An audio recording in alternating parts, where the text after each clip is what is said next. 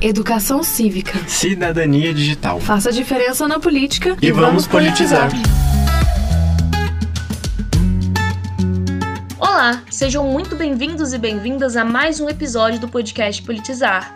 Me chamo Stephanie. Eu sou o João. No Brasil, 51,2% da população são mulheres. Ainda assim, apenas 15% das cadeiras do Congresso Nacional são ocupadas por mulheres. Hoje, nós vamos falar sobre a representação feminina na política. Esse é um tema extremamente relevante, já que a política é um canal de representação da população.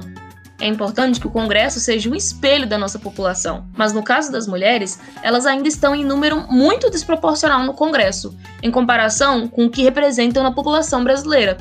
Exato, Stephanie. No Senado, dos 81 senadores, apenas 12 são mulheres. Esse número fica mais gritante quando consideramos que na Câmara, das 513 cadeiras existentes, temos apenas 77 deputadas. São números bastante pequenos, João.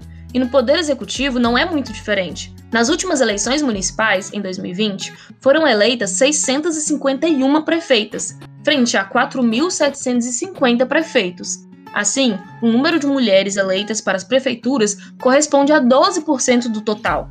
Por isso, a Lei 9.504 de 1997, alterada em 2009, dispõe sobre as eleições e determina que cada partido deve apresentar um mínimo de 30% de candidaturas femininas. Essa medida é uma tentativa de possibilitar que mais mulheres se candidatem e se elejam. Esse foi um passo importante. Porém, João, as mulheres enfrentam vários desafios em relação à carreira política.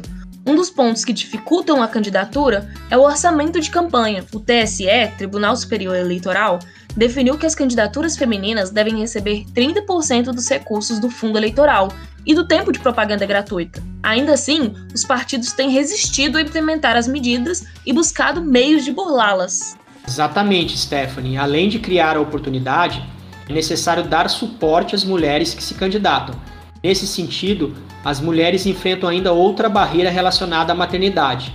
João, essa é uma questão extremamente importante, especialmente para os parlamentares.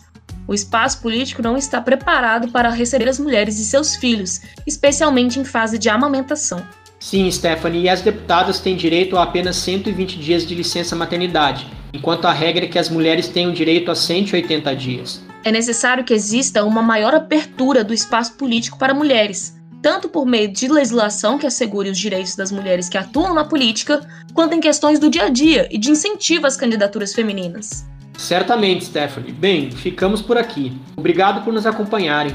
Compartilhem esse episódio, nos sigam no Instagram politizar.ufg. Caso queiram fazer alguma sugestão de tema para abordarmos, é só mandar mensagem via Instagram.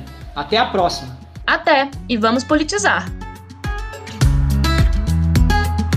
O podcast Politizar é um projeto de extensão da Faculdade de Ciências Sociais da UFG, em convênio com a Assembleia Legislativa do Estado de Goiás e Câmara Municipal de Goiânia. Apoio Rádio Universitária da UFG.